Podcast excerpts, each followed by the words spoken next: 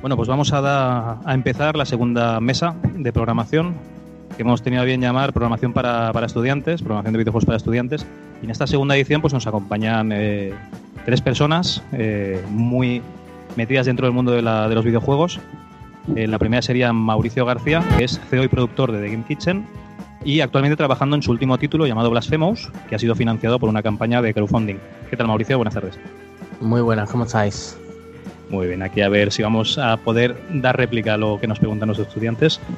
El siguiente en la mesa sería José Raez, que es encargado de relaciones públicas en Mercury Steam y ha trabajado en otras compañías de videojuegos como Sega, Codemasters o Tequila Works, vamos, en toda la vida, ¿no? José, casi dedicado a esto. Pues ya prácticamente llegando a la mayoría de edad. Hace poco fueron 18 años dedicado a esto y espero que muchos más. Encantó de estar aquí. Muchas gracias igualmente gracias. y eso esperamos.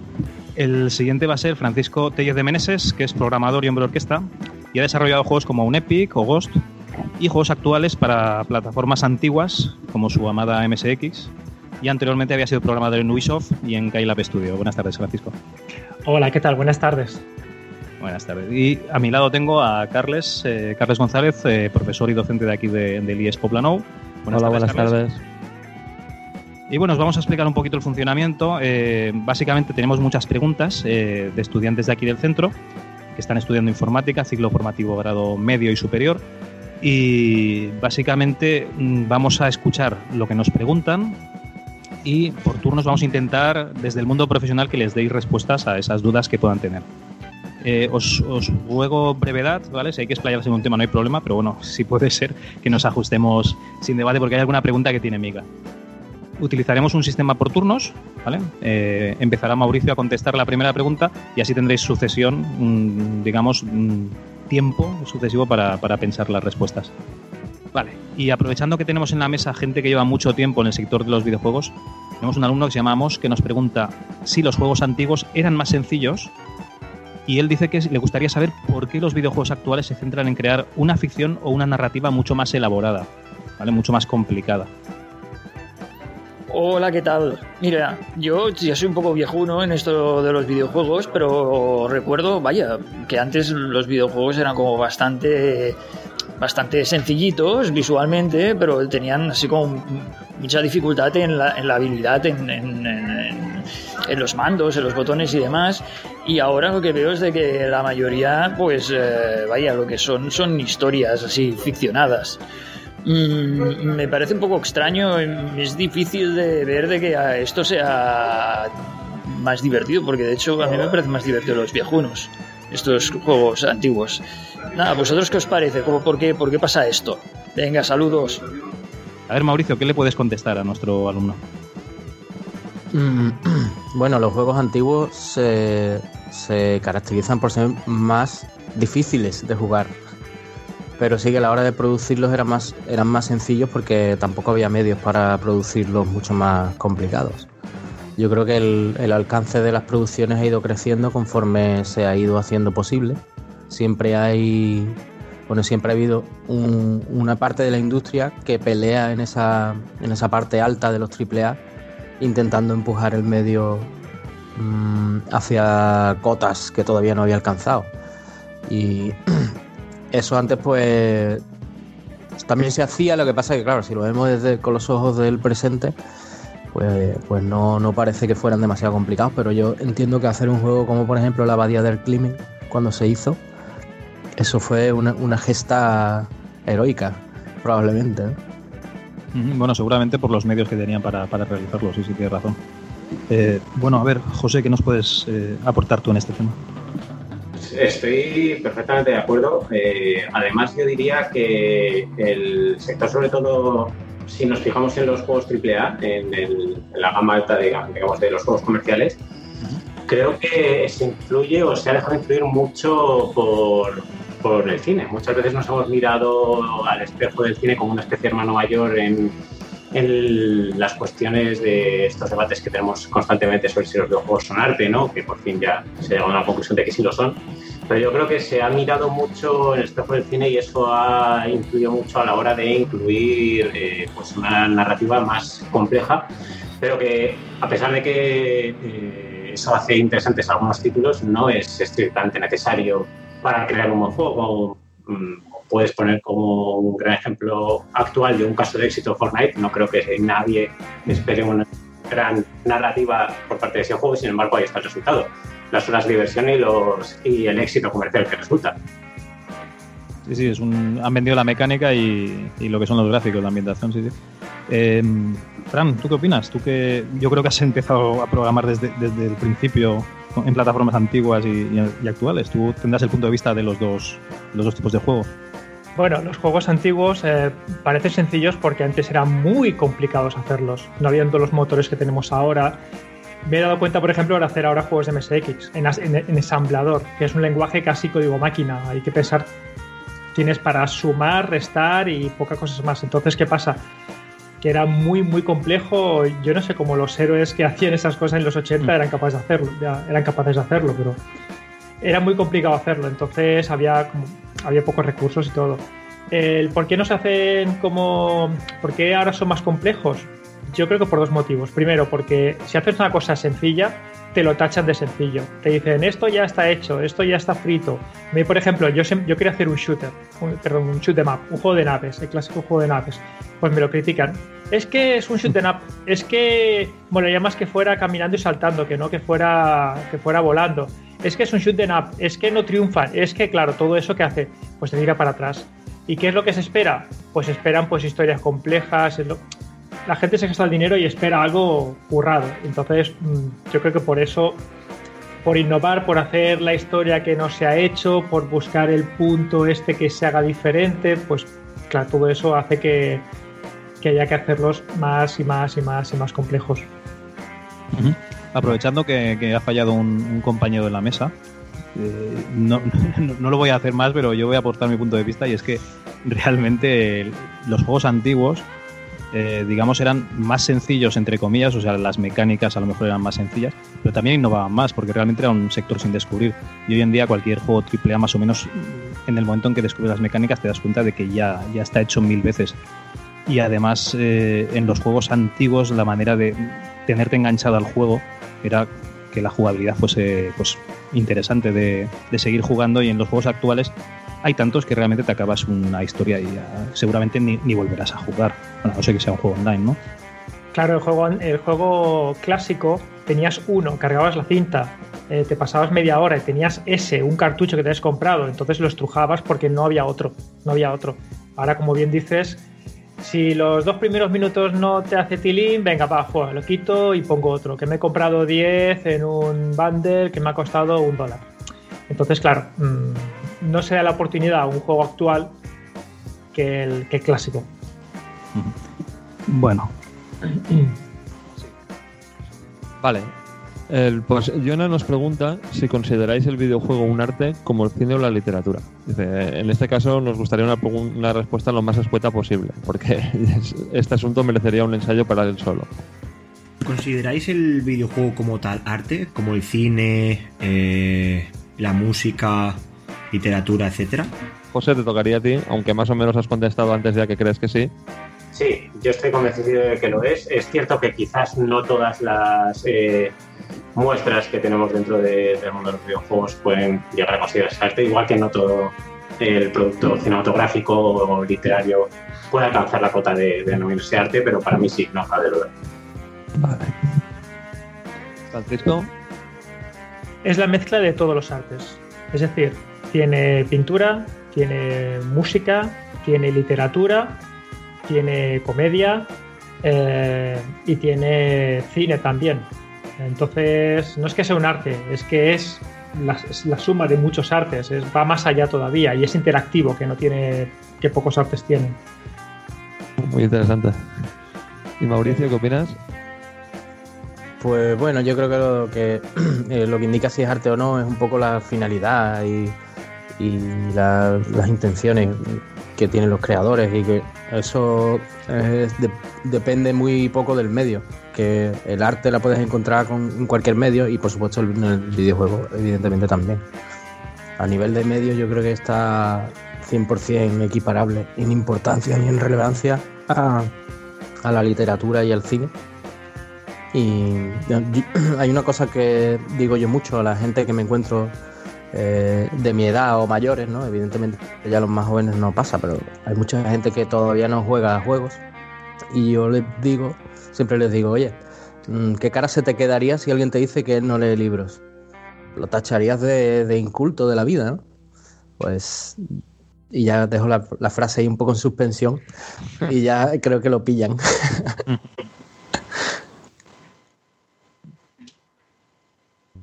Muy bien. Eh, esta iría dirigida ya a los programadores de la mesa. Bueno, José, tú aporta lo que eh, lo que buenamente creas que, que vamos que, que, puedes aportar. Lo siento porque realmente es que es, es muy de, de, de, programación. Sí, dime, José. No, digo que, me, que, lo intentaré, pero me sorprendería poder aportar nada porque no es ni vale, solo, solo hay dos preguntas como esta, no te preocupes. Esta, eh, la pregunta es una duda muy común que tienen casi todos los alumnos, como Adrián, Jenis, Luis o Víctor, que es ¿cuál es el lenguaje de programación o herramienta que recomendáis para hacer videojuegos? Si tuvieseis que recomendarle a un novato eh, un, un lenguaje de programación, ¿cuál sería? ¿En qué lenguaje de programación desarrolláis vuestros videojuegos? ¿Cuál es la herramienta de programación que más se usa en las empresas de desarrollo de videojuegos? Eh, por ejemplo, eh, ha empezado José. Pues Fran, ¿empezarías tú esta? Bueno, yo soy el menos indicado para contestarla porque yo programo en C++, que es, se podría decir, uno de los lenguajes más, más complicados, más difíciles de, de programar de los, que, de los que hay ahora, ¿no? Entonces, aquí depende de la experiencia que tengas. Si tienes poca experiencia, pues más que lenguaje, ya se hablan de editores, editores de, de videojuegos, ¿no? donde hay ciertas partes donde sí que hay un poco de lenguaje que es como C Sharp o lenguajes eh, o como Java, JavaScript. Entonces, eh, ¿qué recomendaría? Un, un, motor, ¿no? Más. Eh, sí, más... son. Claro, yo utilizo lenguaje de programación puro y duro.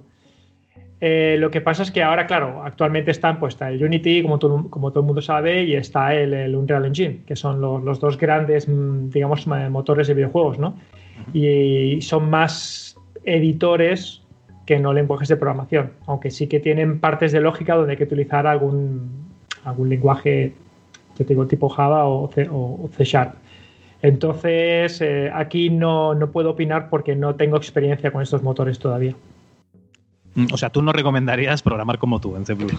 No, no, no, no. no. A ver, eh, es, es, es, es, bonito, pero el problema es que es, es, muy complejo, requiere mucho tiempo, requiere tener eh, un paquete de, de, herramientas, de librerías. Claro, yo utilizo el mío porque ya lo tenía de antes. O sea, ya llevo arrastrando todo el motor y todo lo que hice desde hace muchísimos años. Entonces, pero si tuviera que empezar de nuevo, Uh, no, no, no lo haría en C. Utilizaré un motor como Unity o como Unreal Engine. Tal vez Unity al tener más apartado 2D y tener muchas más librerías que puedas comprar y, cosas de estas. Muy bien, interesante. Eh, Mauricio, en tu caso. Pues bueno, yo recomendaría 100% utilizar Unity. Eh, cuando estás empezando, creo que C Sharp o C almohadilla es un lenguaje mucho más asequible que, que C++. Entonces, al ser un lenguaje más asequible, te va a ofrecer una curva de aprendizaje. Mientras que si intentas hacer algo desde cero con C++, te vas a encontrar un muro de aprendizaje. A ver cómo escalas tú eso, ¿no? La diferencia entre un muro y una curva, pues, es que la curva vas avanzando poquito a poco, vas haciendo pequeños wins, pequeños logros, y los propios logros te mantienen motivado para seguir aprendiendo. Mientras que si los desafíos iniciales son demasiado duros, pues a lo mejor te, te quedas por el camino. Y, lo que han mencionado antes eh, de, las herramientas que hay disponibles y del soporte 3D, 2D, yo creo que Unity lo cubre todo. A menos que tengas una necesidad específica eh, en lo que quieras hacer y exista un motor. Eh, por ejemplo, si vienes de un perfil narrativo y lo que quieres hacer una aventura gráfica point and click, pues a lo mejor hay un Adventure Creator no sé qué que te viene mejor, pero para ser un desarrollador de videojuegos eh, generalista o para esos dos, tres primeros años, yo creo que Unity ofrece eh, la solución de, de- de iniciación y de semiprofesionalización, incluso profesionalización, perfecta, vamos, es la combinación perfecta para empezar. Una, una pregunta, Mauricio, porque tú, yo- a mí me consta que tú hiciste un grado superior de, de informática. ¿Cierto? Eh, en ese grado, digamos, ¿aprendiste lo suficiente para después manejarte con Unity o has tenido que darte cabezazos contra la pared para poder después eh, integrarte tus conocimientos en, en- en el motor? Bueno, yo es que cuando hice el grado no existía todavía Unity ni se le esperaba. Mm, Tengo más, más años que, Ah, que el, vale, que el de la. Piqué. Eso lo desconocía. Yo empecé un poco como Fran, eh, con mi C++, mi ensamblador. De hecho, también tuve un MSX de pequeño, que eso se ve que, Sois, sois una Ole. multitud, ¿eh? Una multitud. que te regalen un MSX, eso ya te, te marca para toda la vida. En plan, Desde luego. anda que no. Y, y fue muy, muy duro. O sea, realmente no, no conseguí eh, considerarme o poner un pie dentro de la industria hasta que no aparecieron los primeros motores. Eh, en realidad fue con XNA, que es una cosa previa a Unity, y después ya llegó Unity. Pero vamos, ja- jamás recomendaría empezar con C++ ni con librerías extrañas ni Unity a tope. Si tienes un background más artístico o vas a hacer un proyecto de representación arquitectónica en VR, cualquier cosa así, a lo mejor te conviene ir directamente a un Real para aprovechar más las herramientas que tiene de 3D y demás. Pero en la mayoría de los casos la respuesta va a ser Unity. Eh, José, a ver, tú no a lo mejor no tocas las herramientas directamente, pero estás en empresas que están tocando herramientas todo el día. ¿Qué opinas tú de, de esto? Así es.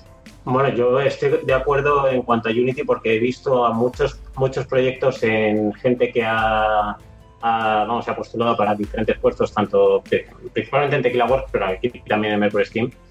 Y Unity creo que es el, el paso inicial más asequible ahora mismo eh, que puedes encontrar en el mercado. También está muy bien, evidentemente, Unreal.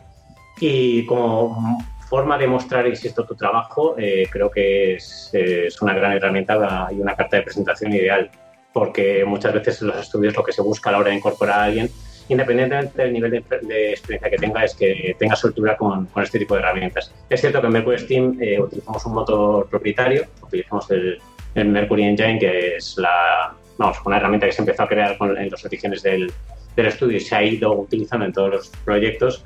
Pero evidentemente esta es una herramienta que no está disponible para el público y no se espera que nadie que se incorpore al estudio la conozca, evidentemente. Con lo cual, el, contar con conocimientos de mm, este tipo de entornos como Unity, como Unreal, que tienen muchos puntos de coincidencia con el, con el motor propietario que utilizamos aquí, es, es siempre bienvenido a la hora de, de valorar un candidato, claro. Eso es muy interesante eso que nos comentas porque, claro, realmente los estudiantes van a salir a una empresa a trabajar en la que realmente ellos no habrán tocado parte de las herramientas que, utilizan. Entonces, por ejemplo, si entran en Mercury Steam, recibirían algún tipo de, formación sobre, sobre ese motor propio, ¿no?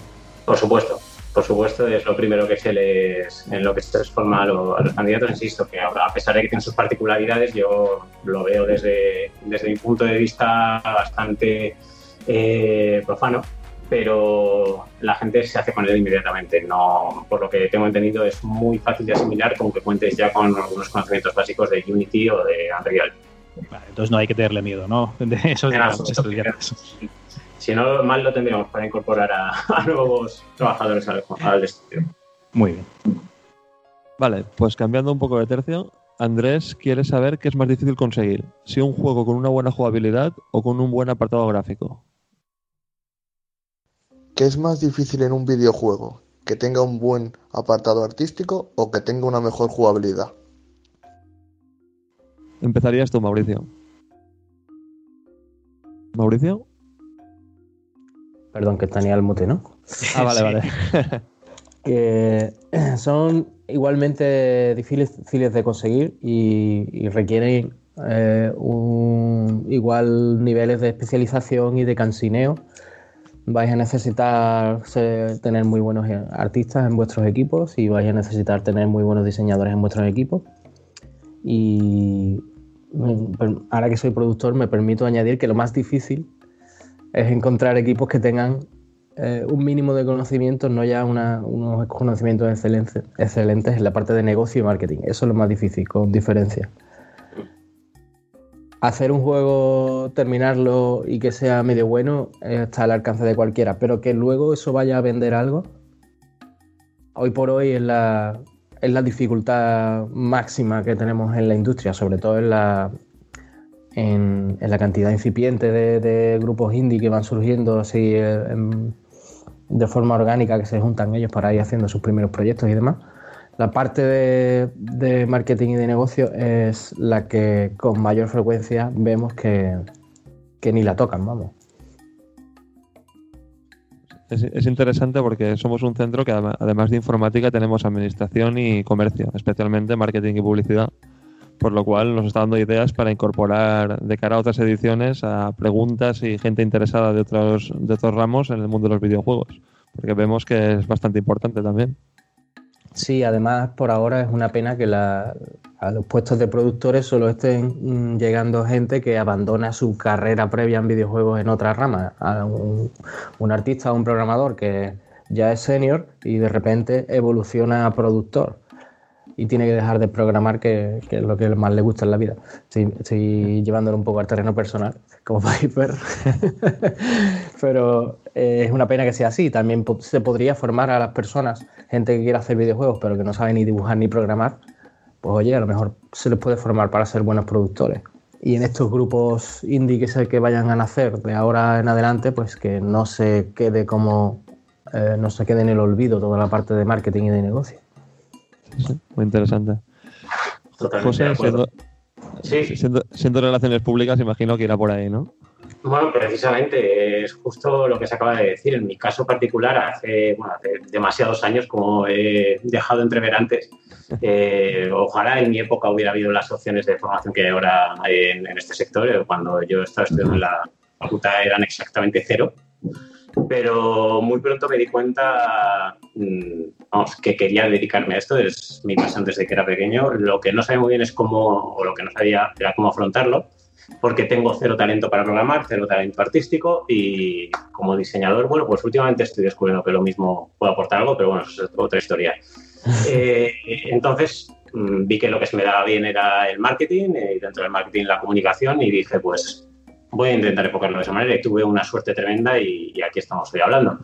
Pero sí que es verdad que, sobre todo a nivel de estudios indie, es, mm, encuentras gente con un talento desbordante, una ilusión absolutamente imparable, pero eh, que les falta quizás ese componente comercial a la hora de, mm, dar a conocer sus productos y, creo que una formación especializada en ese campo sería muy bien recibida. Así que si lo podéis proponer de cara a futuras ediciones, os lo recomiendo encarecidamente lo tendremos muy en cuenta, la verdad. ¿Y Francisco, qué opinas? Eh, a ver, estoy, de acuerdo con mi compañero que ambos son tienen su punto de dificultad. Entonces, eh, en mi caso particular, yo encuentro más difícil el tema de la jugabilidad que no el de los gráficos. Básicamente porque tengo a alguien que me hace los gráficos. Entonces ese problema lo tengo solucionado. Pero el tema de la jugabilidad es el que encuentro bastante más problemas. Que, el juego pues que sea menos, que sea divertido, que tenga, digamos, que, que vicie. Esta es la parte para mí más, más complicada. En lo que concierne a la, pregunta sobre, bueno, la respuesta sobre el tema de marketing, estoy completamente de acuerdo con, mis compañeros, ¿no? Que es el punto débil, eh, es el, tendón de Aquiles de, los, de, los, de los desarrolladores indies, y yo me incluyo también en ellos como buen indie que soy. Es un poco lo que, lo que más nos falla y lo que sí que, cuesta más de, digamos, de, ponerse en ello. Básicamente por, eh, por falta de conocimiento, de herramientas, de contactos y, de mil historias. Eh, la siguiente pregunta iría un poco también enfocada, eh, no directamente, pero bueno, eh, sería Dani que nos pregunta, está interesado en saber si la industria está enfocada en vender rápido o en hacer un buen juego. Hola, soy Dani, alumno de DAM. Quería hacer la pregunta de que si veis que está enfocado la industria más a vender rápido o a hacer un buen juego. Gracias. Yo me imagino porque hay un tal avalancha de títulos que, que a día de hoy un buen juego a lo mejor se queda obsoleto en, en dos semanas. Entonces, no sé si va por ahí la pregunta. Eh, me parece que le tocaría a José comenzar a José, perdón, comenzar la, la respuesta. Bueno, es una pregunta complicada y hay tantos niveles de mm, o, nichos de producto ahora mismo que, que yo creo que cabe un poco de todo dentro de esa respuesta. Eh, yo, sinceramente, no creo que ningún estudio quiera hacer un mal juego solo con la idea de vender rápido. Es cierto que, este, como hemos podido ver en las noticias precisamente últimamente, las eh, productoras y los publishers eh, tienen su- sus números en la cabeza y eso significa que hay que llegar a un mínimo de ventas a la hora de que consideren un, producto exitoso y ese número varía estrepitosamente entre lo que pueden ser las expectativas de un gran publisher con lo que es un estudio independiente, evidentemente.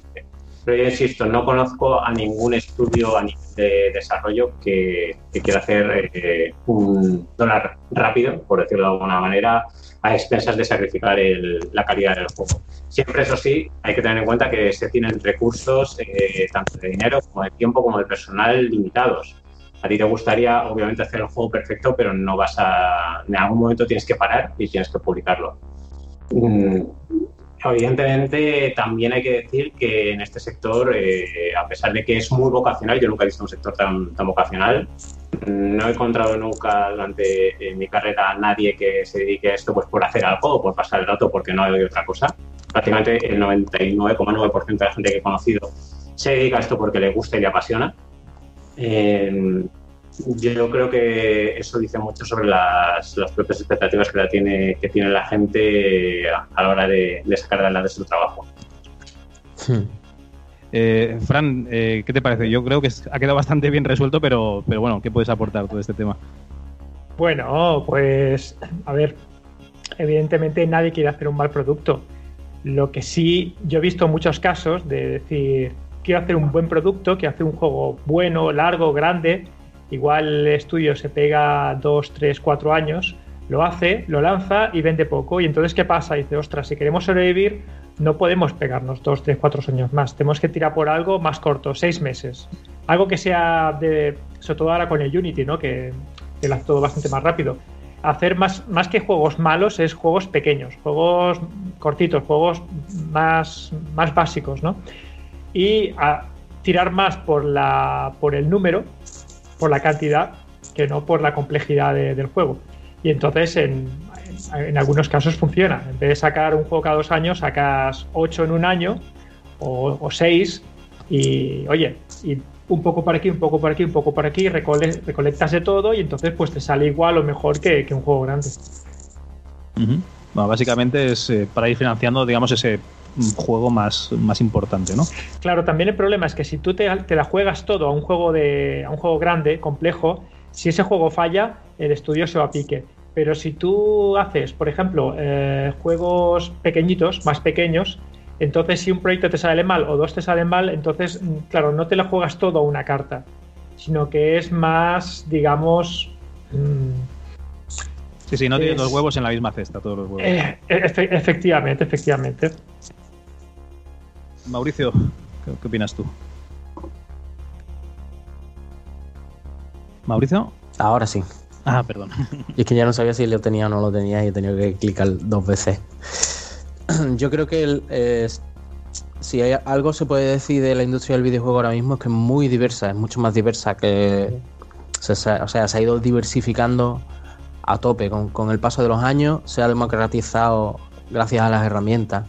La cantidad de creadores han aparecido un mogollón de plataformas muy importantes como las móviles que han salido de la nada y de repente ya son más de la mitad de la cuota de mercado. ¿no? Entonces, eh, no es que la industria tenga una tendencia a, a- a ser de una determinada manera. Igual esa tendencia la tienes tú como observador. Igual tú estás consumiendo, dentro de toda esa diversidad, solo estás consumiendo eh, mm, un determinado tipo de juego. Si nos paramos a mirar eh, no solo los juegos que, a los que nosotros jugamos, sino a, estudiar un poco más los juegos que salen, pues podemos observar muchísimas cosas, eh, muchos fenómenos ocurriendo, no solamente eh, que haya juegos más pequeños más cortos en el alcance, que son los típicos de los juegos indie, porque no tienen la capacidad de financiar cosas más grandes, hay muchos modelos de negocio nuevos, hay, hay muchas cosas nuevas y mucha variedad. Perfecto. Vale, pues nuestro alumno Carles quiere saber si creéis que el- la realidad virtual será el nuevo puntal de la industria. ¿Qué opináis de ella? ¿Creéis que la realidad virtual será el nuevo puntal de la industria? Y empezaría José, si no me he equivocado. Uf, pues esa es una gran pregunta. La verdad es que mm, yo soy personalmente un poco escéptico con que vaya a ser el futuro. Yo creo que va a ser una opción que todavía nos queda mucho por explorar por delante, pero creo que aún le falta masa crítica a la hora de, aceptación en- dentro del mercado. Es verdad que la, la plataforma de PlayStation no ha funcionado mal, pero no tiene un catálogo realmente extenso y eso es indicativo de que no la gran mayoría de usuarios de esta plataforma han adoptado este formato. Eh, yo tengo mis dudas con respecto a su continuidad. Es verdad que, que aún quedan proyectos por salir y, y cosas que demostrar, pero mm, me gustaría ver también que puede aportar la que, que quizás pueda ser eh, mejor acogida o que tenga mayores usos, pero no está por ver. Yo tengo mis reservas con, con respecto a la realidad virtual. Vale. Francisco, desde el punto de vista indie, ¿cómo lo ves tú? Yo estoy de acuerdo con él. Es decir, eh, ya hace tiempo que intenta implantarse. He visto, pues, eh, digamos, avances en el tema del Oculus Rift. He probado varios también. Hay unos que se mejor, otros que se peor. Y, pero que no, no, acaba de, no acaba de cuajar. Es como, como el cine 3D, ¿no? Que al principio es como. O la televisión 3D. Que, oh, mira, en 3D, qué guay, te ponen las gafas, es en 3D. Y ahora ya no hacen teles en 3D. Ya los, los fabricantes han, han visto de que no hay mercado, que, eh, que es más una anécdota que otra cosa y ya está. Eh, volviendo al pasado, pues pensando en cuando yo tenía pues, 15 años, pues el, el tema de la realidad virtual era como un sueño, ¿no? Te ponen las gafas y estás en el mundo, yo qué sé, estás en el World of Warcraft, ¿no? No existía cuando tenía 15 años, pero que estás ahí, eres un mago, un guerrero y estás dentro de ese mundo y claro, es algo que atrae mucho. A mí me, a mí me gustaría hacer un juego en realidad virtual también. Pero claro, mm, es ahí que no acaba, no acaba de cuajar, no se sabe bien bien si se va a quedar, si va a desaparecer, si es para una pequeña minoría, el tema hardware, qué va a pasar con él. No sabría decirte, no sabría decirte. Vale, ¿y Mauricio? Vale, ahora sí. que mm, yo creo que es un medio propio y que como tal eh, ofrece cosas que no ofrece el medio tradicional. No sé si habéis tenido la oportunidad de jugar a Super Hot VR, pero esa puta mierda es increíble. Eh, sí que es verdad que, claro, la primera. Estos primeros años está, está- está- está- está- tardando mucho en, en cuajar el asunto. Y eso puede ser un problema, porque si no, no hay ventas, los, los estudios no se van a arriesgar a hacer productos si luego no hay cuota de mercado. Y va ser- es muy difícil recuperar lo, lo, lo que invierten, ¿no? pero de vez en cuando alguien hace algo muy innovador y de repente mm, se vuelve a poner encima de la mesa. Ostras, que es que aquí hay algo, que todavía es como una especie de mina, eh, que todo el mundo le ha visto el potencial, pero que na- nadie consigue sacarle el, mineral a la mina y de repente alguien sale de la mina con un, con un poco de un poco de oro y todo el mundo dice, hostia, que sí, que es verdad que había oro. Yo soy muy fan de la realidad virtual como medio. Yo me compré el PSVR y me he comprado un chorro de juegos. Y los he disfrutado un montón. Y creo que, o sea, yo voy a intentar hacer algo con VR. A ver si. A ver si cuando salgan los, eh, los visores standalone que tienen eh, preparados Oculus y, y Vive, a ver si con eso se le mete ya el empujón definitivo.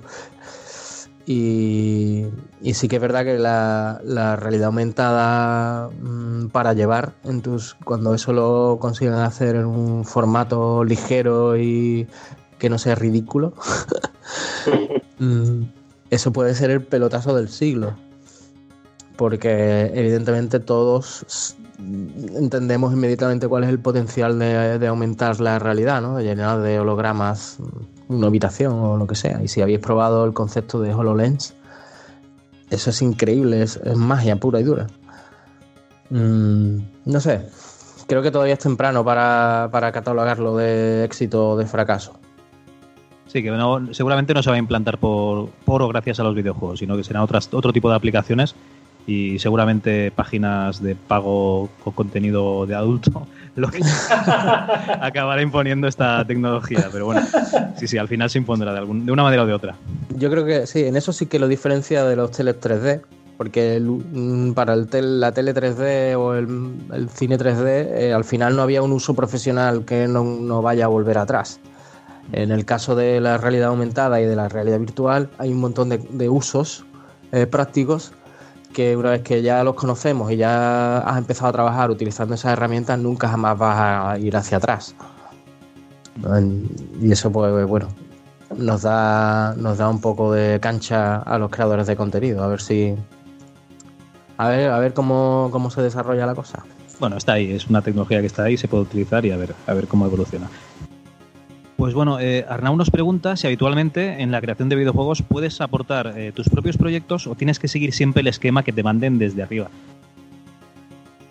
Como diseñador de personajes, ¿puedes aportar tus propias ideas o estás ligado siempre a seguir el esquema que te mandan? Y vas a empezar tú, Fran, porque además estuviste en una empresa como Ubisoft que seguramente comiste bastante, bastante sí, pirámide, sí, ¿no? sí, efectivamente. En una empresa grande es lo que te dicen de arriba. Y puedo poner, como bien dices, mi ejemplo de Ubisoft. Allí decía en París, tienes que hacer este juego. Y ese proyecto había que hacerlo, te lo comías con patatas, te gustara o no. Y me acuerdo de comentarle a mi jefa de proponer un proyecto propio, es decir, pues, vam- vamos a proponer una idea, vamos a proponer un... pero, pero que va. Luego cuando dejé Ubisoft lo intentaron con un juego de... bueno, mejor no lo digo, no sea que haya algún tipo de... de me hago algo así. Y no lo consiguieron. Entonces en una empresa grande es, proyecto toca este y ya está. Y luego el caso completamente contrario es el super indie, que es mi caso ahora. Ahora pues, ahora pues, claro, tengo libertad de elegir el proyecto que quiera. Y entonces, claro, es, es justo lo contrario. Tengo total libertad para elegir pues, lo que quiera hacer. Normalmente los indies, que son el 90 y pico por ciento de- del país, eligen lo que quieren. Les gusta un proyecto, ven que puede tener algo y, y- y se, y se- y se lanzan a ello. Vale, bueno, están los dos puntos de vista, pero básicamente creo que quedaba bastante claro. Eh, Mauricio, ¿en qué punto estás tú? ¿En qué, en qué lado de la moneda? Bueno, yo tuve también una breve pasada por Piro Studios. Hombre, tú también estuviste en Piro. Mm. Muy bien. Estuvimos la, ayer con Ángel Codón, que también estuvo en Piro una temporada. No sé si coincidisteis. Creo que no. Eh, explícanos. Claro, es que ahí, fíjate, por ahí hemos pasado todo. Y. Y la verdad es que, bueno, ahí tampoco. mm, Yo me incorporé a un, pro- un proyecto que estaba en ciernes y nunca se acabó. O sea, que no, no- no llegué a vivir cuál es el mecanismo de, de proponer nuevos proyectos. Mm, sí que es verdad que, aunque aunque lo que es el proyecto en general te venía dictado, luego sí que se esperaba de todos los empleados que fueran proactivos a la hora de resolver y proponer sus propias soluciones para problemas concretos. Hay 14.000 maneras de implementar todo, cada mecánica que un diseñador mm, se le ocurra y mil maneras de prototiparla y se le pueden sacar puntas en una dirección o en otra. Entonces, a pesar de que el proyecto en líneas generales esté, esté dictaminado de antemano, yo creo que en un entorno laboral de videojuegos siempre vas a encontrar mm, que se prima eh, que se prime esa proactividad a la hora de, de decir, "Ah, pues vamos a intentar esto otro, vamos a intentar esto. Y creatividad muy, muy localizada, ¿no? Sería. Sí. Luego, claro, al final, evidentemente, mientras más grande sea el proyecto y más personas intervengan en un proyecto, menos sensación de pertenencia tienes tú como individuo. Porque a lo mejor te has dedicado solo a hacer piedras o solo a hacer barriles ¿no? Como puede pasar en el Uncharted, que llevas cuatro, cuatro años y has hecho solamente cajas y barriles. Pues es difícil que sientas que el Uncharted 4 es tu juego. Pero tú solo has hecho las cajas, pero A bueno. lo mejor esa persona que se tira, yo que sé, una hora cubierto detrás de una caja, pues oye, agradece mucho tu trabajo. Mi puta caja te ha salvado la vida 400 veces. Muy bien. Eh, José, bueno, tú directamente desde el punto de vista de, de- de estudios grandes, ¿qué, qué nos puedes comentar? Bueno, el estudio en el que me encuentro ahora en Mercury Steam es eh, un poco atípico en el sentido en que, mm, en principio, quizás no se podría considerar un estudio indie por el tamaño. Evidentemente, somos cerca de 100 personas. Pero, claro, entraríamos en, en este eterno debate de qué es lo indie y lo que no es. No, no vamos a empezar ahora. Pero lo que sí puedo asegurarte es que sí hay independencia al haber publicado eh, con los propios recursos del estudio Space Lords, que es el juego en el que estamos trabajando ahora, Ajá. eh, sí tenemos eh, total creatividad, total control creativo. Y eso yo creo que sí es una de las eh, facetas que identifican lo indie. Y en ese sentido es verdad que a pesar de que el juego, el diseño del juego obedece a unas líneas maestras y mm, cada departamento tiene un lead que es quien toma la última decisión y responde al director del estudio, sí que hay una política muy abierta a la hora de proponer ideas y proponer eh, mejoras o nuevas aproximaciones a, a la solución de un problema. Y eso creo que es algo muy de agradecer dentro de, de un estudio de estas características. Y el juego se ha enriquecido gracias a ello. Yo creo que además viene beneficiado por. Hay una mezcla en el estudio de perfiles senior y perfiles junior, que es eh, dentro de los mismos departamentos generan una dinámica que puede considerarse casi de, de mentor. Mm, Y, y se crea una sinergia muy interesante a la hora de aportar esta experiencia a la gente que se ha incorporado y que este puede ser su primero o segundo proyecto como mucho. Y esta gente más joven aporta una frescura de ideas que, que es muy bienvenida. Yo creo que, que eso enriquece cualquier proyecto. Hay una retroalimentación, ¿no? Exacto. Vale, pues esta pregunta puede ser polémica. Nuestro alumno Yeray busca sinceridad y os pregunta si merece la pena trabajar en el sector de los videojuegos desde vuestro punto de vista. Hola, mi nombre es Geray. Me gustaría saber si merece la pena trabajar en la industria de los videojuegos desde vuestro punto de vista. Muchas gracias. Mauricio, empezarías tú, creo. Hombre, a mí me merece la pena completamente. Claro está que para ser un indie igual tienes que tener una escala de valores con respecto a lo que consideras importante en tu vida. Eh, quizás algo diferente al, ciudadano medio.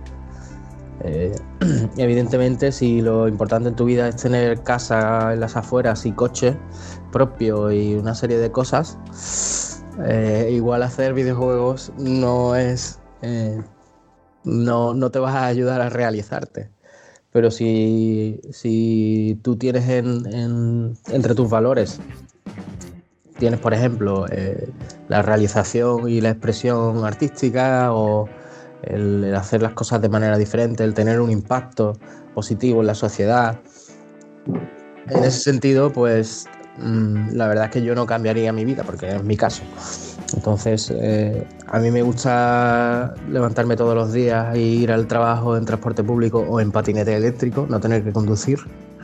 Y me gusta saber que lo que estoy haciendo tiene un impacto positivo en, en- todo el mundo, ¿no? Cosa que luego ves en redes sociales cuando la gente eh, se siente inspirada por tu propiedad intelectual para hacer sus propias cosas o, o cuando usan tu juego para enseñar a leer en una escuela de Medellín. Es una es una una cosa que me- yo creo que merece la pena sobre todo mm, el tener un- estar en un equipo humano donde todos los miembros del equipo aunque por muy grande que sea esté al 100% implicado con unos, con unos objetivos creativos y estén ahí cansineando contigo por conseguir algo eso no, no es tan habitual ¿no? Eh, en muchos trabajos es fácil si le preguntas a cualquiera, es fácil que te digan que en sus compañeros de trabajo a la mínima te la meten doblado, que te tiran cuchillazos, ¿no? Eso en la industria del videojuego no pasa tanto. La verdad es que hay un sentimiento de, hermandad y de, y de vamos a remar todos en la misma dirección que, que hace que, bueno, que mole bastante. Y, pero luego es muy difícil, requiere, evidentemente requiere mucho esfuerzo, mucha dedicación, estudiar un continuamente, toda tu vida estudiando. eh, dedicación absoluta y hay veces que, bueno, se sufre estrés y se pasa mal, pero merece la pena. Lo, lo de la escuela de Medellín, me- verás buscarlo, ¿eh? ha sido bastante, bastante curioso. Sí, eso nos pasó con, con The Last Door. Que, bueno, eh, evidentemente a las nuevas generaciones cada vez eh, les cuesta más trabajo leer libros y estaban- habían descubierto que con The Last Door eh, se picaban a leer y lo utilizaban un poco como para abrirle, para, para abrirle el hábito de lectura a los, a los estudiantes. Sí, Muy curioso, muy curioso. ¿Y José, ¿cómo lo ves tú? Pues estoy completamente de acuerdo con Mauricio. El... Ya he dicho antes que no conozco a nadie prácticamente que se dedique a esto por, ni por casualidad ni por afán de eh, progresar socialmente. Creo que es absolutamente vocacional y yo desde luego puedo afirmar que es mi caso. Mm, Desde siempre he sabido que quería dedicarme a esto. Mm, Tuve además que casi eh, inventar una propia categoría para poder meterme en ello porque yo no, no he podido dedicarme lo que es al desarrollo, aparte de eh, en algunos aspectos narrativos, pero no lo cambiaría por nada.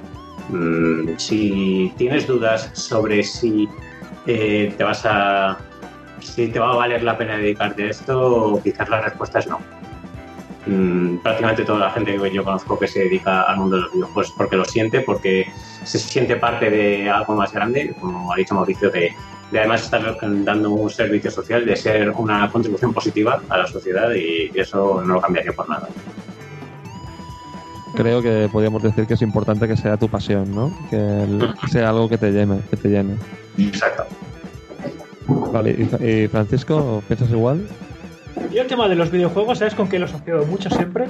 Mm. Con el fútbol. Con el fútbol. Es decir, yo veo el, el que trabaja en los videojuegos es como el que, el que se hace jugador de fútbol. Entonces, no hace una carrera, aprende y luego, sino que ya le gusta de pequeño, lo practica y de mucho practicar porque le gusta, ¿qué pasa? Va cogiendo práctica y práctica y práctica y práctica porque le gusta, pam, pam, se pone, se pone, se pone y entonces, ¿qué pasa? Acaba siendo, pues, pues alguien grande, ¿no? En el, tema. Alguien que dice, "Mm, voy a hacer futbolista a ver qué tal me va. O voy a dar, me voy a apuntar a una clase de, de fútbol a ver qué me enseñan. Mm, No, esa persona ya se ve que, no lo hace ni por vocación. Es que la vocación lo que hace es que practiques tú solo, en tu tiempo libre, que hagas, que- porque te gusta, es, eh, se hace tu hobby. Eh, claro, y eso hace que, que o sea, tengas una práctica muy bestia. Y es lo que pasa con los futbolistas. O sea, un chaval de 16 años ya, vamos, domina muchísimo. ¿Por qué? Porque le gusta y está jugando cada día, se va a jugar con los amigos al partido y está dándole, dándole, dándole porque le gusta. Y, claro, también como, como, como se decía antes, requiere un sacrificio personal el tema, el tema de los videojuegos. No es aquello de ponte un poquito, prueba y ya está, sino mm, hace falta eso, sí, que, que sea pasión. ¿Se puede hacer también por, eh, por tema laboral puro y duro? Bueno, si participas en una empresa de videojuegos, pues sí, podría, podría ser también como técnico, eh, tema de motores, tema de portings a otras consolas. Pero bueno, que básicamente el indie lo es por, es por, eh, por dedicación y, y porque le gusta. Muy bien, hay que meterse en el fango, ¿no? Para, para saber. Hay que meterse en el fango, sí, sí. No, desde luego. Muy bien, quedó, quedó que queda claro. Eh, varios alumnos eh, quieren saber cuánto tiempo se tarda en programar un videojuego. Ya, ya sé que esto es muy, muy relativo, ¿eh? pero bueno, yo os, yo os hago la pregunta, vosotros contestáis en medida de, de vuestra experiencia y tal.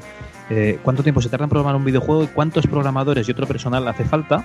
¿Y cuál es el juego en el que habéis participado con un periodo de gestación más largo? ¿Cuánto se tarda de media en crear un videojuego? ¿Cuántas personas se necesitan para desarrollar un videojuego? Esta pregunta iría para José.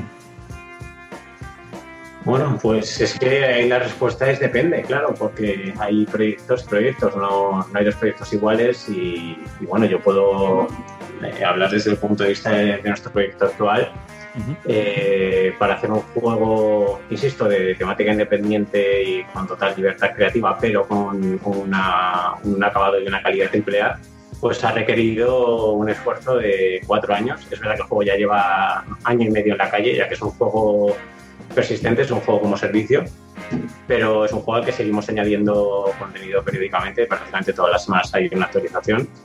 Y esto ha requerido, insisto, pues eh, cuatro años desde la preproducción, desde el primer concepto hasta, hasta ponerlo en la calle con un equipo, bueno, en el caso de programación puedo meter dentro de, de este campo tanto a, a la sección de tecnología como a la de la propia programación, quizás un equipo de unas 30 personas. Pero claro, es un proyecto de una envergadura eh, equiparable a lo que pueda poner en caja un Activision o un, un Electronic Arts en cuanto a, a valores de producción. No es quizás indicativo de lo que pueda ser el- otras categorías dentro del mismo mercado. No, sí, desde luego seguramente ahora se están en proyectos de todo tipo de, de envergaduras, pero bueno, es más que nada aportar puntos de vista. Eh, por ejemplo, ¿eh? y el programa mm, barra juego en el que ha habido un periodo de gestación más largo, ¿te acordarías cuál es? Uf, pues mm, quizás eh, te diría que eh, muy eh, volviendo atrás en el tiempo, eh, en la época de Codemasters, en el desarrollo de Operation Flashpoint, el primer Operation Flashpoint eh, que lo desarrolló Bohemia Interactive, que luego derivaron a la serie Arma, la versión de Xbox tardó prácticamente cinco años en estar completada. Madre mía. Es una, probablemente el proyecto más largo en el que he participado. Perfecto, muchas gracias. Bueno, Fran, eh, tú mismo, por alusiones. ¿Quieres que te la repita o, o te No, acuerdas? no, no. Me acuerdo perfectamente de la pregunta. Muy A ver, normalmente es. Yo tengo calculado que es un 2, coma poco veces lo que tú calculas que va a tardar un proyecto. tú dices un año, pues son dos años y tres meses o así, más o menos. Está calculado, pero no en mí, ¿eh? sino en mucha gente. Oye, ¿cuánto? Sí, me falta tal, vale. Pongamos dos y pico y efectivamente, ¡pam! Siempre es una constante universal en el tema de la programación indie. en mi caso, por ejemplo, eh, lo que suelo tardar son dos años y medio en hacer los juegos. Dos años y medio en hacer dos juegos, o sea, haces No dos no, en hacer, paralelo. no, no, hacer un juego. Ah, En perdón. hacer un juego, o sea, dos años y medio. Luego ya, pues, el, un Epic tardé eso, dos años y me- y medio en hacer el- la primera versión. Luego el Ghost 1.0 tardé también dos años y medio. Y eso que mm, tenía pensado que sería mucho menos, pero aún así fueron dos años y medio. Y el más largo de todos, pues, a ver, mm, en un Epic, porque aparte de los dos años y medio que, que me que tardé en hacer el juego, luego es, continué trabajando en él, haciendo la versión de multijugador, haciendo el editor de mapas, y igual me estuve con la tontería un par de años más. Porque pregunta, ¿eh? El motor que creaste, me imagino, para un Epic eh, es aprovechado por Ghost. Sí, sí. Mejora- la- mejorado y aprovechado. O sea, realmente un Epic tiene más tiempo de trabajo también porque la herramienta. No, la herramienta ya la tenía de antes. Ah, ya tenías, perdón, vale. Sí, ya la tenía de antes la herramienta. Con el que hacía otros juegos y otras cosillas. Y ya utilicé esa herramienta pues para, para hacer también el, el. Vale, pues Mauricio, quedarías tú. Que básicamente es eh, cuánto tiempo se tarda en programar un videojuego, cuántos programadores y otro personal hace falta y cuál es el juego en el que has participado con más periodo de gestación. Pues en el caso de The Last Door fueron tres años y pico. Y bueno, si contamos eh, también la versión de consola que vamos a sacar en, en breve, en unos meses, pues hasta ahora, yo qué sé, ya he perdido la cuenta. ha seguido, lo que pasa es que claro, ya estos últimos años era una sola persona tocándolo de vez en cuando, ¿no? Para darle soporte. Pero The Last Door sí, fueron tres años y pico. Mm, la, la clave de- para poder llevarlo a cabo es que lo cortamos en episodios y entonces cada episodio eran 3, 4, 3, 4 meses. Más luego portarlo a móviles y demás. Y en ese proyecto hemos tenido una cantidad variable de entre 4 y 8 personas involucradas. Y ahora mismo en Blasphemous pues eh, empezamos eh, desde cero en noviembre de 2016. Así que si llegamos a, bueno, mm, no creo que llegue a tres años. Cuando salga, digamos, la primera versión, no va a llegar a tres años de desarrollo. Entonces, pues por ahí anda el asunto. Y en Blasphemous tenemos bastante más equipo. Mm, Somos, me parece que 10 empleados y luego de artistas y, o sea, de subcontratados externos hay 5 o 6 más. Así que ponte unos 15 o 16. Eso, es- eso es muy interesante porque realmente los que estáis contratados, subcontratados, perdón, son, son los artistas. Mm, tenemos en nuestro caso eh, subcontratado tenemos dos concept artists, tres eh, artistas pixel y al músico. Vale, vale, vale, vale.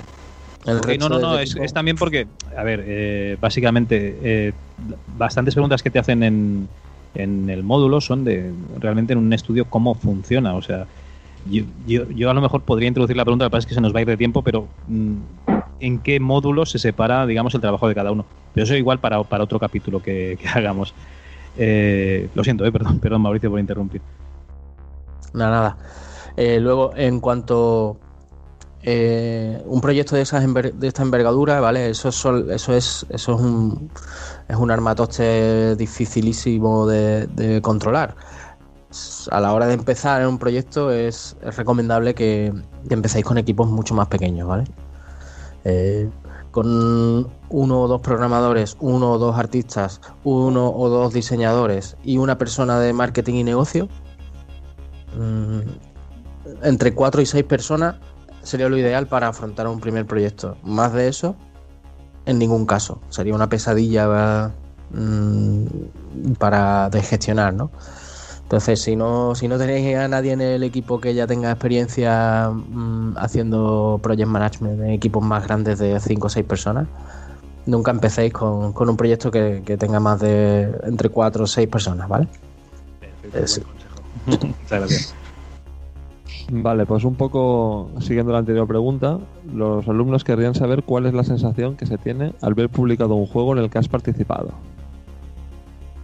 ¿Qué se siente una vez has terminado el juego y lo publicas? Empezarías tú, Francisco. Me ha tocado. Pues para mí fue una de las mejores sensaciones que hay. Sobre todo cuando saqué a Epic, que esperaba poquito de él porque, porque era muy indie y bueno, y tampoco había... Y la verdad es que fue, vamos, fue, fue un goce total. El, no sé, un subidón tremendo. Decir, mira, he hecho este producto, lo he sacado al mercado, la gente está jugando y, le está gustando. De hecho, me acuerdo la primera vez que me dijeron de, de hacerme una entrevista, ¿no? O sea, no me lo creía. Digo, "Oh, me van a entrevistar, qué pasada. Era como. La verdad es que es, es- es una recompensa brutal, brutal, brutal. Después de un trabajo que también extenuante, pero vale la pena por, por esa recompensa. Muy bien, ¿y Mauricio? ¿Me oís? Sí. Eh, pues bueno, yo he visto que el- los diferentes miembros del equipo lo viven de forma diferente. Eh, Enrique, mi compañero Enrique, que es el director creativo y el alma creativa y el artistazo de la vida del, del grupo, él lo vive, tiene una depresión postparto, o sea, del tirón. es como, uy, ya lo he soltado todo aquí, ¿qué voy a hacer ahora con mi vida? Y, y necesita unos días de desconexión total, de meterse en la cueva, no quiere mirar ni comentarios ni nada, se queda como súper vacío, ¿sabes? Y necesita respirar hondo para volver a plantearse qué hace con su vida. Y luego están las personas que lo viven, eh, que, lo viven de la forma completamente contraria, buscando todas las reacciones posibles de, de la gente. Mm, Las reacciones negativas es muy curioso porque a veces veo gente que les cuesta mucho trabajo gestionar eh, cualquier tipo de crítica, ¿no? O la, polémica que pueda surgir en torno a lo que has creado. Mm, Cosa también que me sorprende es cuando la gente interpreta algo de una forma, o sea, tú pones mucho hincapié en, expresar algo de una determinada manera y la gente lo interpreta mm, de una manera completamente diferente y que a lo mejor estar hasta más chula que la que tú pensaste, ¿sabes? Ese tipo de cosas nos pasaban mucho en, en The Last que explicaba- explicaban los fenómenos con su propio, con el lore que la gente se inventaba. Y yo qué sé, es una, es una, es una experiencia necesaria, ¿no? Pues si, si, si estás haciendo videojuegos es porque en el fondo quieres que la gente juegue esos videojuegos y evidentemente no pueden jugar hasta que no lo saques. Vale, ¿y José?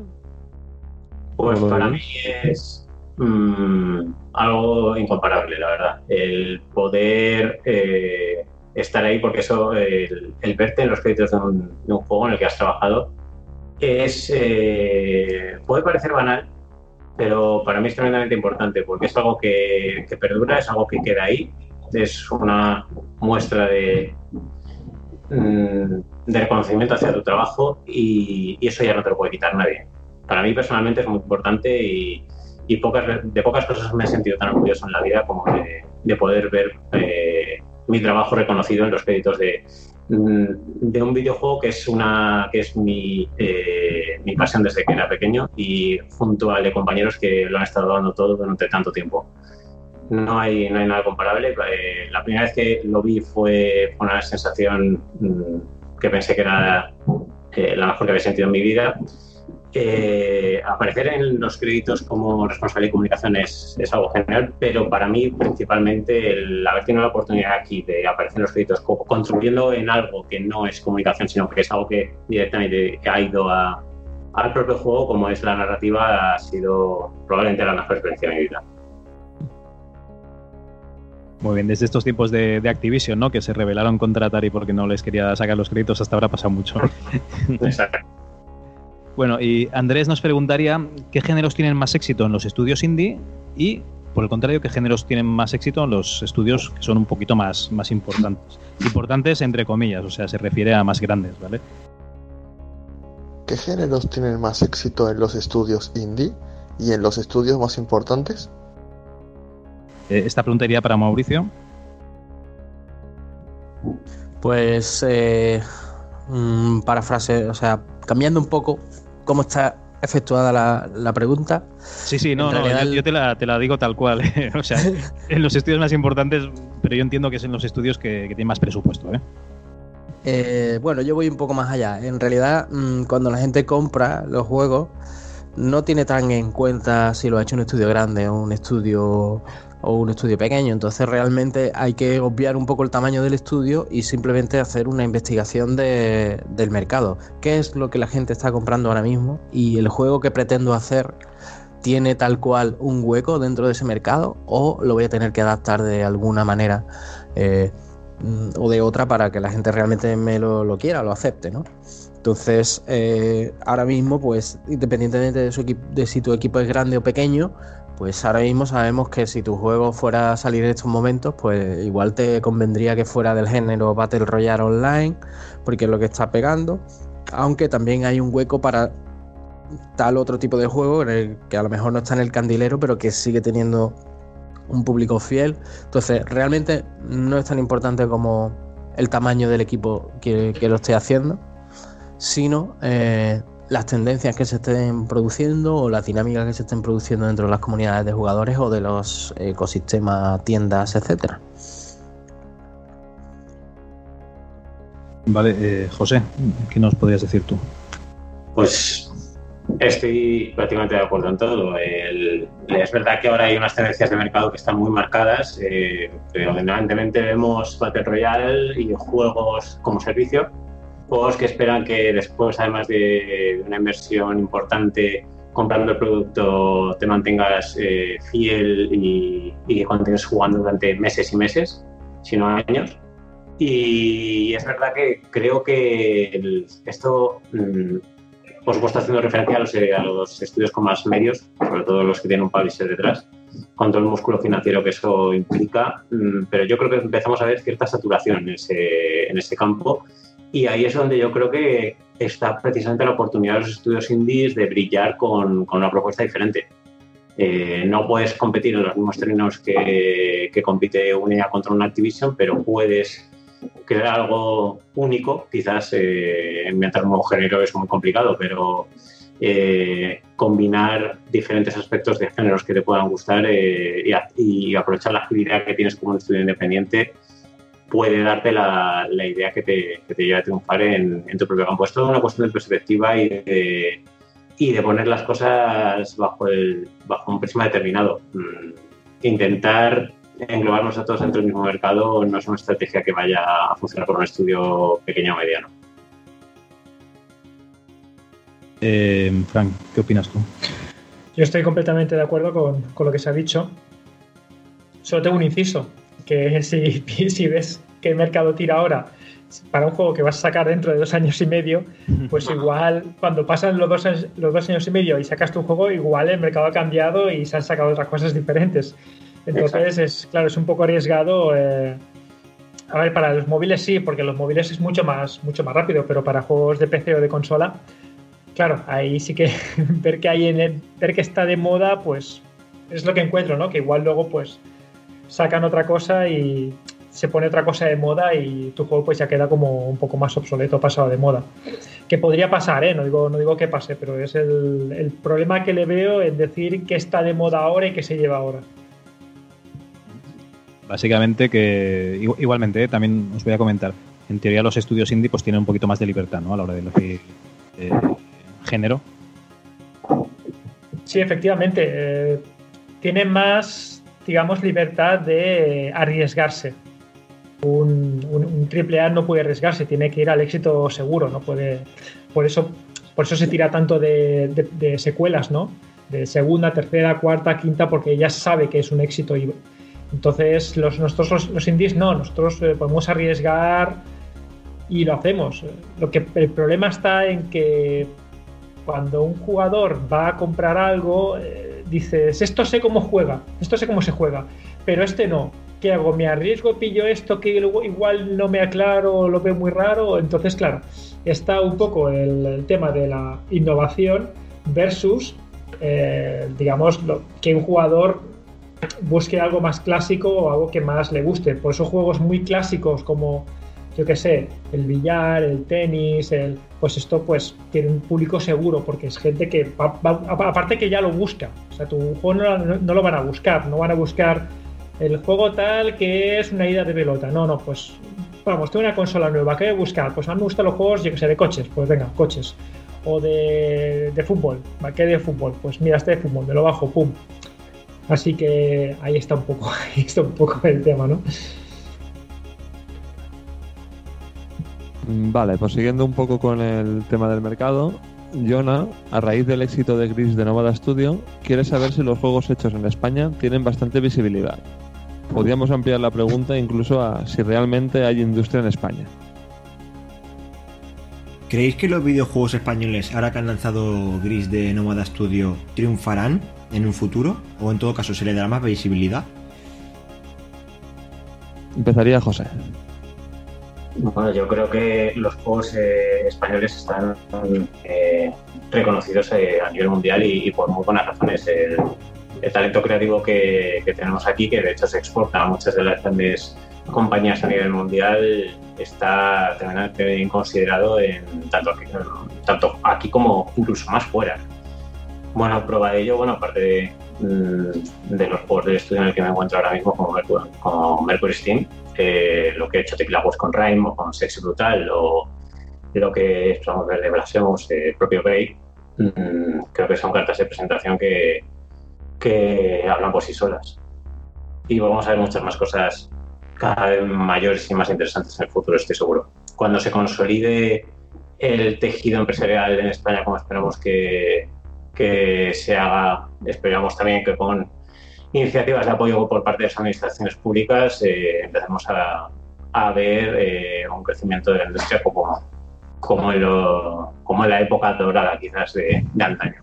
Al menos eso es lo que espero. Pregunta, José. Realmente es, es, complicado ¿no? encontrar financiación, a lo mejor, para los proyectos aquí en España. Sí, sí ahora mismo sí. El, pero eso también mmm, enlaza un poco con lo que hablábamos antes de la falta de, de formación a nivel de negocio dentro de los, de los propios estudios. Porque es verdad que es complicado, eh, no hay muchas ayudas, pero hay. Eh, hace falta eh, a la hora de, mm, de pues, ir a negociar con un banco, de, de presentar tu candidatura a las pocas ayudas públicas que hay, pues hay que presentarse con un plan de negocio. Y, y es verdad que no todos los estudios ahora mismo están, todos los estudios independientes que, que como se vio hace poco en la presentación del libro blanco de, de DEP, eh, es, mm, prácticamente el 98% de los estudios en España son de, de muy poquitas personas, de tan solo un grupo de estudiantes que se han formado a- para crear un proyecto, pues no se tiene esto en cuenta a la hora de, iniciar este proyecto. Y creo que es interesante que en los centros de formación esto se empiece a, tratar como una asignatura más porque, porque obviamente quien tenga la capacidad de generar un buen plan de negocio y de, y de presentarlo de forma efectiva va a tener mucha ventaja sobre quien no cuente con esta capacidad. Muy interesante. Eh, Fran, ¿cómo lo ves? ¿Me puedes repetir la pregunta? Vale, básicamente era si a raíz del éxito de Gris de Nómada Studio Vale. pens- pensáis que los videojuegos tienen, hechos en España tienen bastante visibilidad. Una cosa, voy a justificar la pregunta del estudiante. No, no es mm, por el éxito de Gris de Nomad Studios, hay muchísimos juegos españoles que han tenido éxito antes. Simplemente que pues, me imagino que, que el último que ha visto este chico ha sido, ha sido Gris y por eso lo, lo dice. O sea, no es por, por sacar a la competencia a colación, básicamente. ¿eh? O sea, no, no os lo toméis a mal, simplemente es, es la- el, el último juego que ha visto español que, que ha salido en las noticias a lo mejor. Sí, claro, porque ya ha habido, por ejemplo, el, el éxito de Blasphemous, de la campaña de Kickstarter, fue, vamos, algo rotundo. O sea, el ve- 666% de lo, de o, lo que se ver, pedía. o ver Castlevanias hechos en España, sí, a ver si es que realmente... Castlevania hechos en España. Sí, no sé si. O por, o por ejemplo, también salió el. El del el Aragami. El Aragami que hizo una campaña Kickstarter no le fue bien, luego continuó y, y le fue. O por ejemplo, el gran, el gran ejemplo juego español, ¿no? El YouTubers Live. Ese que ha tenido también un éxito brutal. Eh, a ver, mi opinión. Yo, el tema este de patriotismo, de aquí en España hay mucho talento. A ver, talento hay en todas partes. Es, es lo que yo opino, ¿eh? Lo he oído siempre, ¿no? Aquí en España hay mucho talento, hay mucho talento, mucho talento. Sí, sé que hay talento, pero vamos, talento te encuentras en muchas partes. Yo he visto, yo que sé, juegos de, por ejemplo, de, rusos desconocidos que dices, madre mía, ¿qué han hecho aquí estos tíos? ¿Qué- o este tío, ¿no? ¿Qué, pasada? O de, de todo, ¿no? Por ejemplo, de, la República Checa, ¿no? O sea, no sé si era de allí, el, el Ama- Amanita Studios, que hizo el, el Machinarium, que para mí es una joya, vamos, es, la creme de la creme, de lo mejor que se ha sacado nunca. Pero que, eh, que si tenemos visibilidad, pues tenemos la visibilidad, pues la que, ten- la que tiene el resto de estudios. Es que no, no, no- no entiendo bien la pregunta, porque si tú haces un juego en España, haces un juego en otro país y lo lanzas, por ejemplo, en Nintendo o en Steam o en Sony, no hay favoritismo por países. O sea, te van a, te van a hacer, pues vas a tener tu, tu cuota. Si, si llegas con una cuota, entonces te compra, saldrás en primera página y es un proceso automático, no, no hay un- ningún tipo de discriminación por, por país. Entonces, eh, si hay ayuda por parte del gobierno del país para que tu juego sea más visible, eso yo no sé si existe realmente. Yo no creo que por se ahí. refiere, se refiere más a eso, de si hay suficiente ayuda o forma de, de contribución al, al mercado de los videojuegos. Si es el tema de contribución al mercado de los videojuegos, a ver, aquí hay ayudas. Hay ayudas para, para videojuegos. Pero claro, entramos en lo de siempre. Eh, es que no hay ayudas para videojuegos, sí. a- Te vienen dos tíos, sí, vamos a hacer un videojuego. ¿Y cómo sé yo que tu videojuego va a ser bueno? ¿Cómo sé que vosotros vais a acabarlo? De hecho, hay mucha gente que empieza juegos y que acaban, que no, no los acaban, se cansan, lo dejan. Eso no sale en ninguna parte.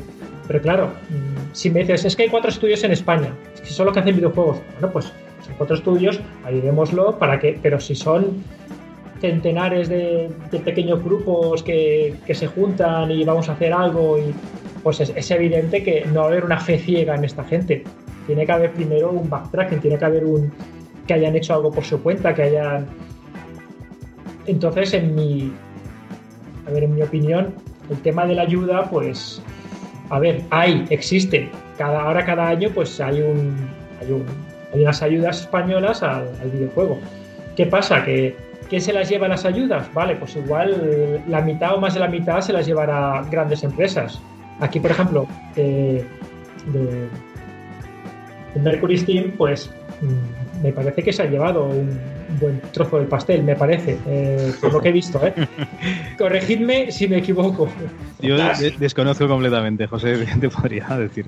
Ah, es cierto. el- además, el tema, la transparencia es total. Siempre que estás eh, creando un proyecto con ayudas públicas, tienes que publicitarlo en tu propia página web del, del juego y así se ha hecho. Es verdad que el estudio optó en su momento a, a una de estas ayudas y, como digo, se presentó un plan eh, de viabilidad, un plan de negocio y, y este plan fue aprobado. Tequila Works, por ejemplo, que donde trabajé antes, es exactamente lo mismo.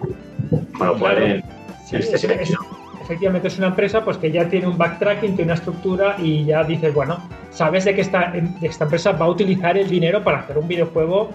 eh, pero claro, te vienen 300 grupos que te piden dinero y te ponen un proyecto. Claro, alguien tiene que elegir, no hay dinero para todos. O sea, no hay. Aparte, aparte también en estas empresas vas a encontrar perfiles de negocio capaces de presentar un proyecto eh, que genere cierta confianza de lo que se va a Claro. hacer con ese dinero. Así es. Yo- me gustaría aclarar porque muchas veces me encuentro que hay cierto eh, desconocimiento en este, este campo.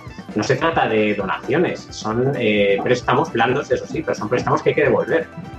En ningún caso te dan dinero sin esperar que lo vayas a devolver.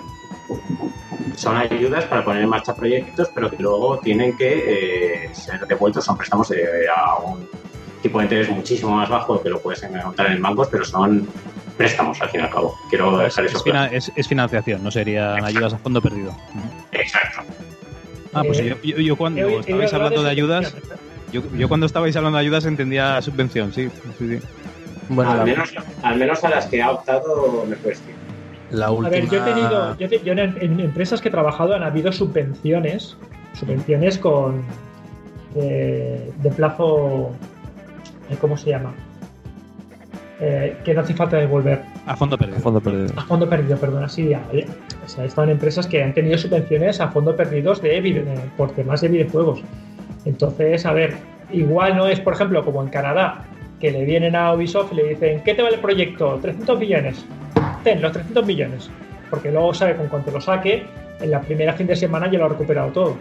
Pero igual no es eso, ¿no? aparte no te ponen todo el dinero, te ponen una parte y luego tú tienes que demostrar que te estás gastando el resto del, del videojuego, con lo cual Inversión. Claro, se, se- no, no es, no, es fa- no es fácil, pero, pero es eso, es que... mm, También os voy a decir, eh, perdona, eh, Fran, pero también os voy a decir una cosa. Si, si un videojuego se tiene que sostener no por venta, sino por una ayuda pública, no es un videojuego. ¿vale? No, no, no, O el cliente no es el jugador, es el Estado. Efe- efectivamente, efectivamente. Entonces, eh, a ver, ayudas. Yo soy, yo soy partícipe de tener ayudas, pero de otro tipo. Igual no monetarias, pero igual, por ejemplo, temas fiscales, temas... Por ejemplo, eh, clásico ejemplo, el tema del, eh, del IVA.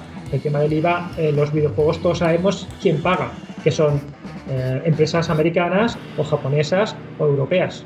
No hay empresas, de, no, no hay tiendas de videojuegos aquí en España. Todo el mundo cobra de Steam de Estados Unidos, de Microsoft Europa, de Microsoft, eh, perdona, Microsoft eh, Estados Unidos, de, ¿Y qué pasa? Pues que eso viene sin IVA y tú estás pagando aquí con IVA y ese IVA pues te lo va chupando, te lo va chupando y luego tienes que pedir a Hacienda que lo devuelva, Hacienda empieza a investigarte, ¿sabes? Se te empieza a tocar los, los huevos por no decir otra cosa.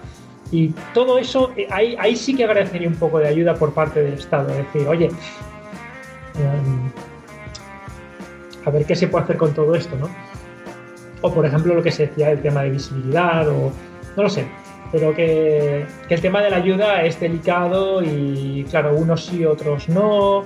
Ayudar al sector, no ayudar a, a proyectos Sí. particulares, es lo que te refieres. Sí, ayudar a- al sector en general, por qué unos sí, otros no. Por ejemplo, o te voy a, te voy a poner otro ejemplo, eh, Kickstarter, ¿vale? Yo, por ejemplo, quiero, quiero lanzar un y esto y esto lo, los de Kitchen, lo, eh, Kitchen lo sabrán bien.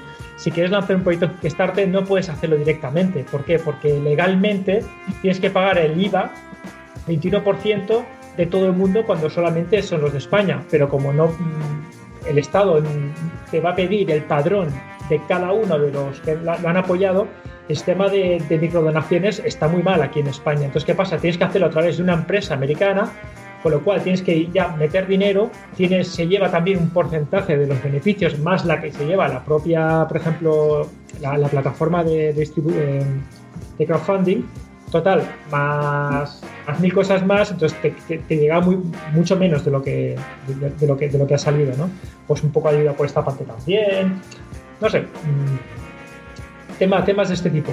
Pero lo que es el dar dinero, a ver si está bien, no, no decir que no. A ver si hay empresas que lo necesitan, oye, pues, pues adelante, dar un empujón, sobre todo empresas grandes, porque necesitan mucha más financiación y es, es más difícil, ¿no?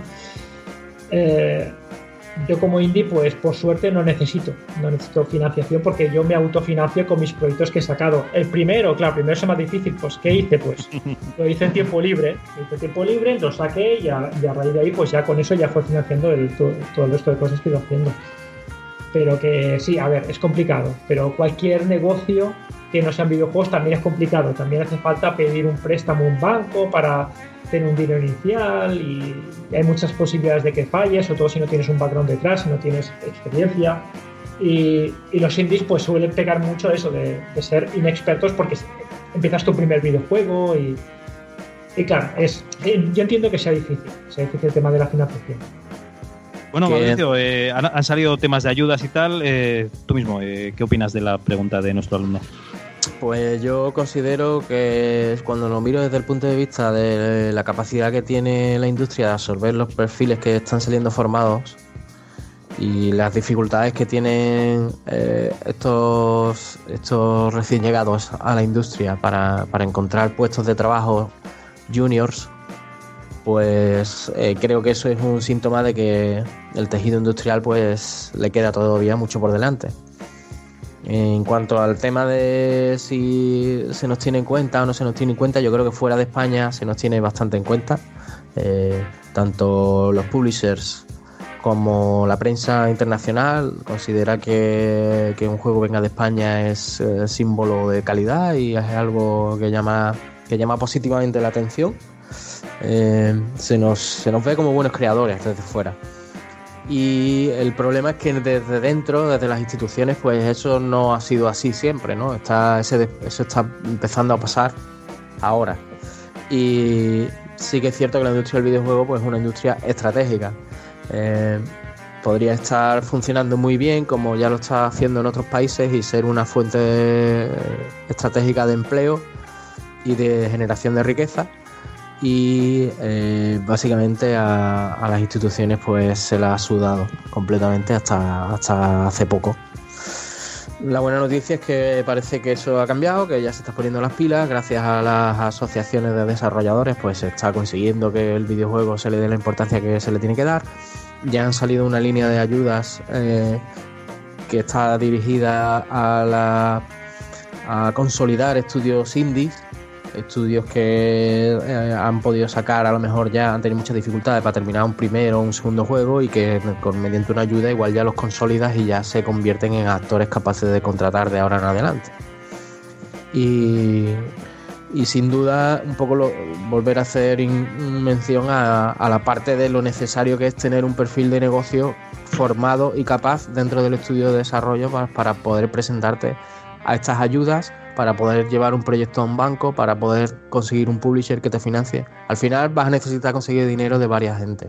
Normalmente no hay solo una fuente, son varias. Y eso implica generar muy buena documentación, tener un buen plan a tus espaldas, un plan que sea convincente. Nadie te va a dar dinero si no convence de que tu plan va, puede llegar a buen puerto. El plan tiene que ser bueno y tienes que ser bueno comunicándolo. Y eso necesita formación de negocio y necesita tiempo suficiente en tu estudio como para llevarla a cabo. Por lo tanto, eh, es muy difícil acceder a esos mecanismos si eres el programador o eres el diseñador o el artista y además tienes que hacer todas esas tareas. Por eso es importante que vuestros equipos en el futuro tengan al menos una persona que haga todas esas tareas y las haga lo mejor posible. Igualmente el tema que comentabas es verdad, en España pues el sector industrial de- del videojuego pues no se tiene en cuenta para nada y esperamos que lo primero que esos grupos, esos equipos de trabajo se creen para entender cómo funciona y que, cómo se puede ayudar y no para crear otra SGAE ¿no? y que tengamos otro, otra gente chupando aquí del bote que no, que no aporte nada al sector, eso espero. Bueno, eh, para ir finalizando, parece ser que tenemos problemas técnicos con José, que no va a poder contestar esta pregunta, pero para ir finalizando la mesa, eh, tenemos un alumno que se llama Jonah, bueno, mira, el mismo alumno anterior, que os pregunta lo siguiente, ¿cuál es el videojuego que más esperáis y cuál es el videojuego clásico y actual favorito de cada uno? ¿Cuál es el videojuego que más esperáis con ansias? ¿Cuál es vuestro juego clásico favorito y vuestro videojuego actual favorito? Eh, si no me equivoco, empezarías tú, Fran. Empieza. No, no, empieza. Eh, ¿Yo he empezado antes? Bueno, va, empiezo yo, está bien. Eh, tema videojuegos, empiezo por el actual. Yo soy fan de la saga StarCraft, de la saga StarCraft, de Blizzard. ¿Sí? Y StarCraft, StarCraft 2, vamos, eh, me lo he pasado pipa. Es para mí el, el juego con el que más me he divertido. ¿Pero Eh, campaña o online? Campaña, campaña. Yo online soy un, Tú eres, del- tú eres de los míos. soy un desastre, vamos, no, no, no dura ni cinco minutos, pero la campaña, la historia, sobre todo el, el Wings of Liberty, que es el- el- la primera campaña que sacó del StarCraft 2. La de los Terrans. Sí, a los sí, eso que dices, cuando, sac- cuando sacaron el juego, vamos a sacar StarCraft 2 y dices, uff, segundas partes, y que va, que va. O sea, técnicamente es brutal, sigue la misma, tiene exactamente el mismo espíritu que, que el StarCraft original. De hecho, es un remake. Si te das cuenta, el argumento es, es el mismo exactamente, punto por punto, que el StarCraft original. El argumento, el argumento, Sí, sí, sí. bueno, yo no, no lo he visto así, es... Bueno, bueno, desde mi punto de vista, ¿eh? Ah, vale, vale. Entonces, eh, bueno, el primero es básicamente el, el dominio, dominio que, que quiere imponerse sobre, sobre el- no, los hijos de Cora, sobre el dominio. Y luego el, el StarCraft 2 es van a salvar a Kerrigan. Bueno, es, pero está, que está muy bien. Está, No, no, es, es está- es fantástico, es una es, fantástico, es, juego que, que más he disfrutado. Y luego algún indie también, por ejemplo, el Risk of Rain, pues me he viciado bastante al Risk of Rain, me ha gustado mucho. Y qué más, también eh, el, el Idora de Loco Malito también me, me ha gustado mucho, el de naves. el shooter. El shooter, es que ya, me encantan los shooters. y sobre el juego que estoy esperando, pues ninguno. La verdad es que no estoy esperando ningún juego. Lo que tenga que ser será, ¿no? Sí, lo que tenga que ser será, pero no estoy aquello deseando que salga alguno. Es que tengo poco tiempo para jugar, muy poco tiempo, muy poco. Perfecto, oye, que ya está bien, nos has dado unos cuantos videojuegos, la verdad es que maravillosos. Eh, Mauricio, la misma pregunta para ti. Pues eh, en cuanto a clásicos, yo creo que el que más me ha influido en mi vida sí fue Doom, el original de Doom. Eh, recuerdo que me, me llamó mm, por teléfono, por el teléfono fijo, eh, mi colega y compañero de clase y me dijo, tío, mm, deja lo que estés haciendo ahora mismo y vente para mi puta casa porque tengo aquí una mierda que vas a flipar. Y evidentemente, eh, cuando él usa esos términos, yo sé que, sé que es al- algo serio tiene que ser. Así que salí corriendo para su casa y entonces me puso la demo del Doom, que bueno, la demo, el... El, el, El ¿cómo disquete era? Shareware, ¿no? ¿Era? Sí, el Shareware, el primer nivel este. Y cuando yo vi eso moverse, dije, madre mía, this is the future. O sea, rompía absolutamente con toda la, la concepción mm, previa de lo que podía ser un videojuego hasta ese momento y lo sustituía por algo nuevo. ¿no? Es como, eh, a partir de ahora mm, van, a, van a venir cosas flipantes. El futuro está lleno de maravillas. Y fue como la primera, la primera vez que sentí eso, ¿no? Luego ya, evidentemente, con la- todas las cosas que iba sacando id Software, lo, lo- lo fui viendo, lo fui flipando. Pero la primera fue esa. Y en el futuro ya nos movemos un poco más al- a lo contemporáneo. Eh, creo que el, el mejor rato que he pasado nunca con un videojuego ha sido con Portal. Eh, me, me explotó la puta cabeza, me harté de reír, lloré de felicidad en todos los sentidos con Portal. Muy bien. Y, y de lo que está por llegar, pues eh, voy a tirar un poco de clásico. Creo que The Last of Us 2 eh, para mí puede, puede estar entre lo que más espero, sí. Ansio. Perfecto, pues muy bien. Muchísimas gracias por haber estado aquí, eh, es, es un gran placer y os deseamos eh, mucho, mucha suerte en vuestros futuros proyectos. Eh, bueno, empezamos un poco por orden. Mauricio, ¿dónde te pueden encontrar en las redes sociales? Eh, nos podéis encontrar en, en arroba The Game Kitchen y arroba Blasphemous Game en Facebook, Twitter y Instagram. Perfecto. Eh, José, eh, ¿dónde te podemos localizar? ¿Dónde te puede seguir la gente en las redes sociales? Bueno, pues eh, si quieren seguir al estudio en arroba mercuestim en las tres principales plataformas de redes sociales, Facebook, Instagram y, y Twitter, ahí estamos. Y quien quiera conversar conmigo, pues eh, JRaiz en Twitter y, y en Facebook, pues que busquen José Raiz. Estaré encantado de, de hablar con ellos. Muchísimas gracias. Y bueno, Fran, eh, quedas tú. ¿Cómo te pueden contactar o, se pu- o pueden comentarte lo que les parece tu, tu punto de vista a los, los oyentes? Eh, mi punto más fuerte es Twitter. Entonces tengo una cuenta de Twitter que se llama La cocina de la gallina. Es broma, no, es eh, un epic- un, un Epic Fran, ¿no? Me parece. un epic, eh, un epic barra baja Fran. Arroba un epic barra, barra baja Fran. Ese es mi Twitter. Es, es lo que más consulto, lo que también está abierto para DMs y cosas estas. Perfecto. Pues muchísimas gracias a todos y, y, bueno, hasta la vista. Muchas gracias. Gracias.